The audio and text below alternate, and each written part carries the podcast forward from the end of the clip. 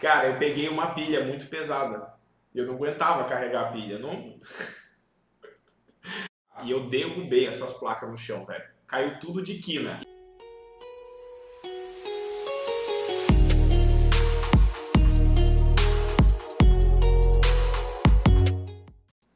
Oiê, estreando primeiro. Play e Pleo, o podcast da comunicação visual. Então, gente, meu nome é Carla, vocês não devem me conhecer e não preciso, né, apresentar. O Judá Adonai. Eu sou o Judá Adonai. Seja bem-vindo ao nosso primeiro podcast. Então, eu separei algumas perguntas dos seguidores dele, porque eu tenho acesso às redes sociais e peguei umas perguntas bem legais aqui pra gente fazer nesse primeiro podcast. Bom, o objetivo desse podcast é, cara, quem é Judá Adonai, né? Às vezes as pessoas se perguntam, mas fica contigo aí. Então, a gente quer saber quem era Judá Adonai criança. Bom, na verdade eu sempre fui bagunceiro, né? Eu nunca fui uma criança é, calminha, nunca fui o piazão que sentava na primeira fileira, até porque eu era o mais alto da sala. Eu era do, do meio pro fundão da sala, essa é a verdade. Mas eu sempre fui muito comunicativo.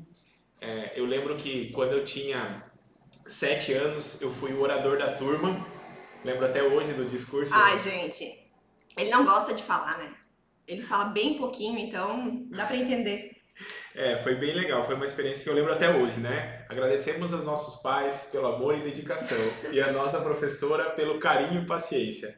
Mas foi ali minha primeira experiência, na verdade, de falar em público. E foi bem, foi bem legal. É, eu sei por fontes confiáveis que você vendia lanche na escola, é verdade? Isso é a veia de vendedor já é nato de você? Então, na verdade, a, a minha mãe sempre fez muito lanche gostoso, sabe? Ela gostava de fazer em casa, croissant, é... A gente chegava a levar panqueca com molho e com carne moída, tipo, pra escola, entendeu? E às vezes a gente chegava na escola e alguns, os outros amiguinhos da sala queriam o lanche. Só que na real eu queria comer porcaria. Eu queria comer, era, era salgadinho, eu queria tomar coca, eu queria tomar refri, e o pai e a mãe não deixavam, né? Eles não davam dinheiro pra gente. E daí eu comecei, eu não lembro disso assim claramente, mas o pai e a mãe me contaram que eles foram chamados na, eh, na escola pela diretora para poder falar sobre essa situação, porque eu estava vendendo, não era nem o lanche, eu vendia a mordida do lanche. Então eu vendia a mordida do meu lanche para fazer dinheiro para conseguir comprar coca, salgadinho, comprar porcaria, né? Tipo coisa que o pai e a mãe não deixavam. Então, tu acha que isso aconteceu porque tu admirava teu pai, vendo ele vender todo dia?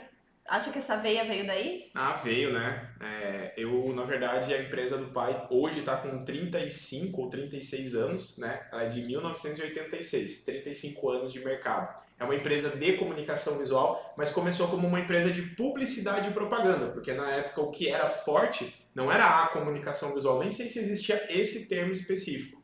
E a comunicação visual dessa época, cara, o pai tinha letreiristas, né? Ele não tinha plotter, não tinha ele saía com uma mochila para ir atender os clientes, fazia os desenhos à mão, trazia para o nosso desenhista, que era o Beto, fazia aquele desenho numa mesa de luz mesmo, assim, com caneta nanquim. Cara, eu, eu, eu sei, tipo, não lembro, nossa, na época era caneta nanquim, não, não lembro disso, eu lembro que era essa, esse processo, a gente ficava vendo o Beto desenhar e aquilo era apaixonante. Teve até uma vez no aniversário do pai que a gente pediu para ele desenhar o pai. E a gente levou eu e meus dois irmãos, a gente pegou cada um num cantinho da folha e a gente levou esse papel para ele de presente, que era uma carica- caricatura dele. Ele ficou até parecendo um Faustão. assim. Mas foi aí que a gente começou, né, cara? A- o pai tinha esses pintores, então vendia fachada, outdoor, é, a pintura das paredes, né? Tipo, pô, o cara tinha um prédio comercial, queria fazer uma propaganda na parede lateral. Era pintado isso. Isso não era, digamos que, adesivado, né? Ou colocado uma lona. Não, não nessa época. Então eu cresci dentro disso e eu lembro que a gente sempre chegava da escola, né? O pai sempre buscava a gente atrasado, a gente sempre era os últimos a chegar e um dos últimos a ir embora. Que o pai, tipo, ficava lá, três, quatro crianças, era eu e meus irmãos esperando o pai chegar para ir embora, né? Provavelmente ele devia estar voltando sempre de algum atendimento, alguma coisa assim. Mas é, era muito forte essa questão do, do ver ele atendendo, do ver ele vender, do ver ele receber o cliente, mostrar o projeto, sempre teve computador, sempre teve celular, sempre tive nesse meio junto com o pai, assim, sabe, da comunicação visual. Então aquela sementinha foi plantada lá na tua infância, a Foi. comunicação visual. Total, total. Tá, mas você mais ajudava ou mais atrapalhava? Não, no começo eu mais atrapalhava, né? Na verdade, o que a gente gostava de fazer mesmo era pegar. Eu sempre fui muito, muito de esporte, né? Então, por isso que eu sempre fui muito agitado, então eu não era o, o piá que ia pra, pra biblioteca estudar, né? O café não é figurativo, você pode, Pode tomar? tomar, entendi. Mas assim, ó, eu sempre fui bagunceiro, então eu gostava de chegar mais cedo. Teve uma época na nossa infância que a gente, a escola era bem pertinho. A gente estudava no Nova Geração, em Paranaguá, e a gente morava na rua do Nova Geração. Uhum. Então a gente andava tipo três quadras, ia de a pé, eu e meus dois irmãos. E eu às vezes ia enchia o saco dos irmãos para ir mais cedo para ficar jogando bola. Por quê? A gente não tinha bola da escola para poder jogar antes. Mas daí, como a gente tinha retalho de adesivo, a gente pegava os retalhos de adesivo e eu chegava com as bolas de futebol de mentira, assim, feita de papel, que era o liner enrolado, e a gente passava um monte de adesivo.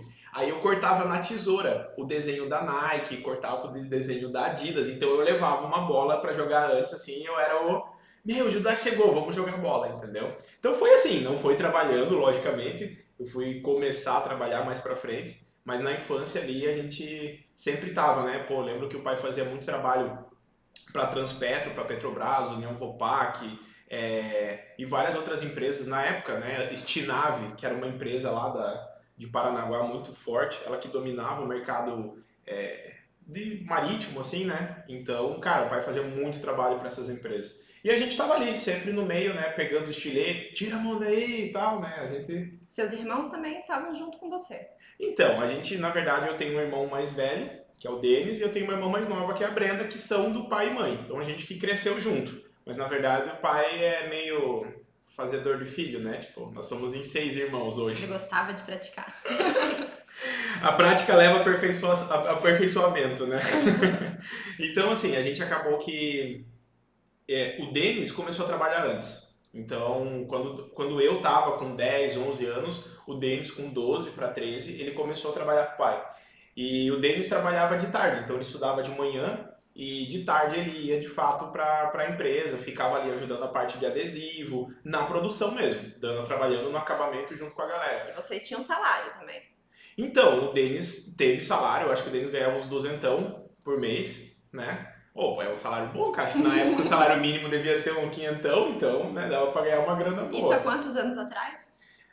Caramba, eu sou meio ruim de data, né? Mas eu tô com 28, ah, 16, 17 anos atrás, né? Então eu nasci. 200 reais era bastante dinheiro, gente. Era bastante dinheiro. E na verdade, assim, ó, foi quando eu fiz 12, 11 para 12 anos, aí o pai me chamou para trabalhar. Falou, ó, filho, você tem que começar a trabalhar. Só que a gente já ajudava, assim, sabe? Tipo, eu lembro que as placas que a gente fazia tinham que ficar fazendo a montagem, que era tudo recorte eletrônico. Quando eu era pequenininho, cara, sei lá, 8, 9 anos, o pai comprou uma Holland CM24, que era uma plotter de recorte da época, assim. E essa Holland, ela tinha... Eu tô fazendo assim, gente, mas eu não faço nem ideia do que, que máquina que é essa, mas eu tô concordando. Então, era assim, as, as plotters de recorte mais antigas, as chinesas ainda são assim, mas elas têm muito, elas fazem muito barulho para cortar, né? Então, o eixo, por conta do eixo dela, da, da- da- enfim. E daí, a gente acordava, o pai sempre teve esse critério de a empresa ser perto da casa, entendeu? Uhum. Então, a gente sempre teve no mesmo imóvel, assim, a empresa e a casa, a empresa e a casa. E na época dessa rola de CM24, a empresa estava crescendo, estava saindo do- da parte da meia água de trás e já tinha tomado a cozinha. E era uma casa grande, assim, tipo de, sei lá, 12 cômodos mais ou menos. E daí a gente acordava com o barulho da CM24, da Holland, entendeu? Ele pegou, colocou uma porta, trouxe a cozinha para dentro e a cozinha virou o, a parte de arte final. Então ficava o vendedor e dois desenhistas, nem era arte finalista, desenhista. Então a gente cresceu dessa forma, né? Quando eu fui, fiz mais ou menos uns 12 anos, é, eu estudava de manhã, nós três estudávamos de manhã, o Denis já estava trabalhando de tarde e o pai me pediu para trabalhar para ajudar. E daí eu comecei a trabalhar segunda, quarta e sexta de tarde. E daí, cara, isso me ferrava, porque a Smash, que era o negócio de futebol da cidade, o dia que rolava os futebol mais massa era quarta-feira. Então eu sempre tentava matar o trabalho, renegociar para jogar o do trabalho de quarta-feira ou para terça ou para quinta, entendeu? Mas foi dali, cara, que começou tudo e eu ganhava 120 por mês. ganhava menos que meu irmão porque eu trabalhava só três dias, né? E porque teu irmão também é mais velho, provavelmente começou a trabalhar antes. Né? Começou a trabalhar antes, exatamente. O Denis já era o cara que me ensinava. Mas os funcionários não gostavam muito de mim, não. Porque eu era muito. Eu não tinha muita paciência para ficar mexendo nas coisas da produção. Eu ficava mais, tipo, viajando ali, vendo o pai trabalhar, do que às vezes fazendo as coisas que eu tinha que fazer. Certo. A próxima pergunta é por que você entrou na comunicação visual? Já tá meio respondida, né? Mas por que, que você entrou?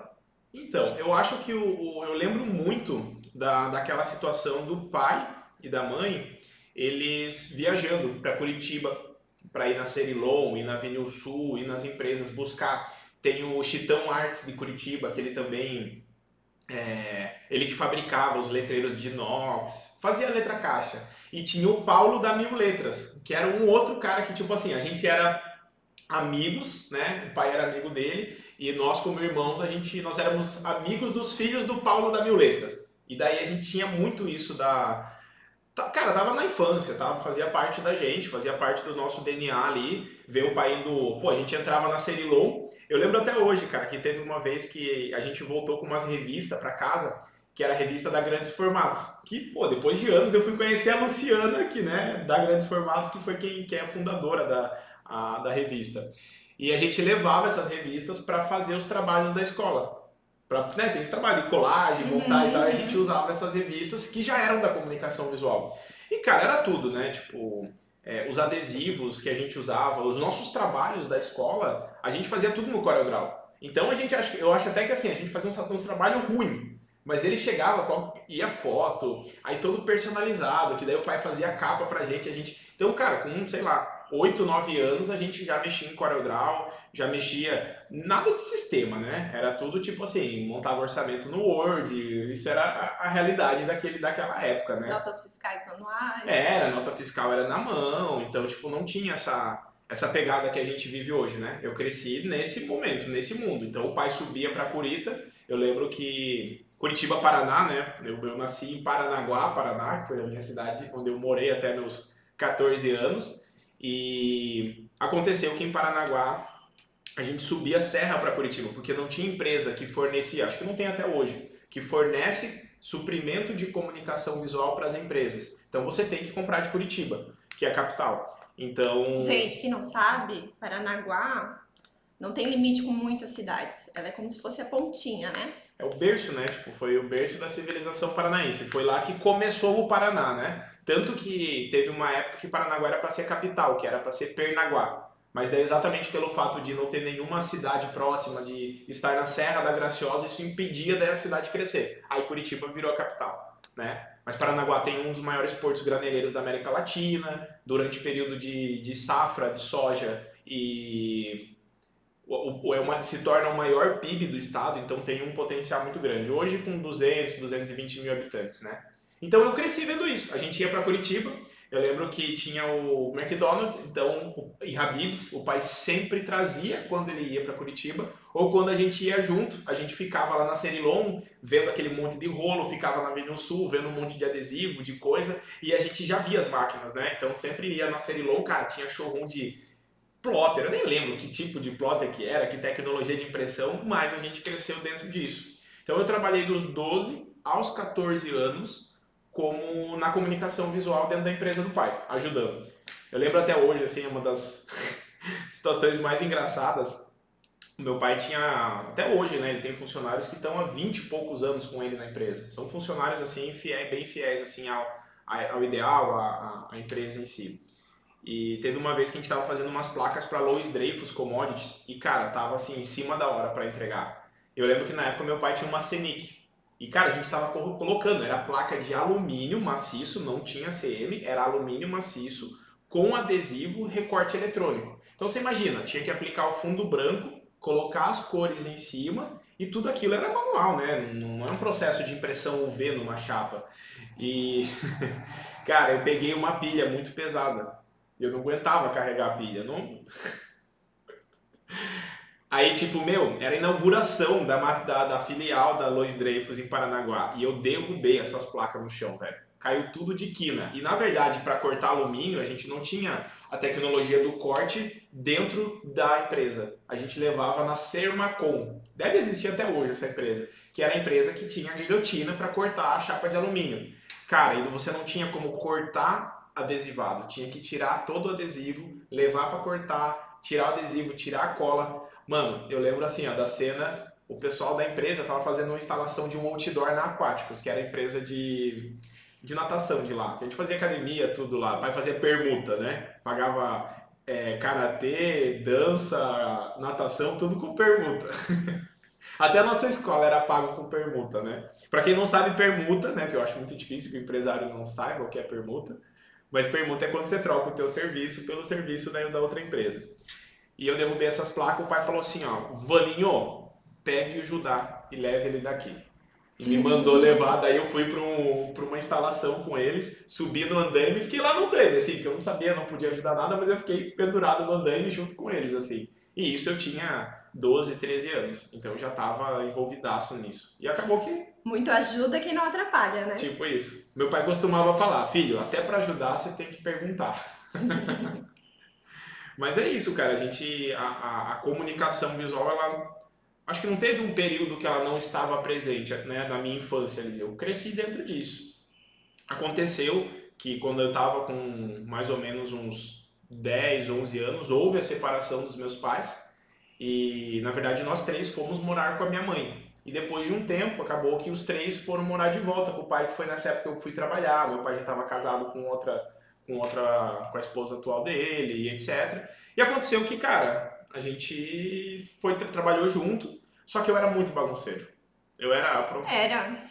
É, era. Eu sou, eu sou, eu sou a quarta criança da casa, né? É. Então, gente, para quem não sabe, eu sou a esposa do Judá.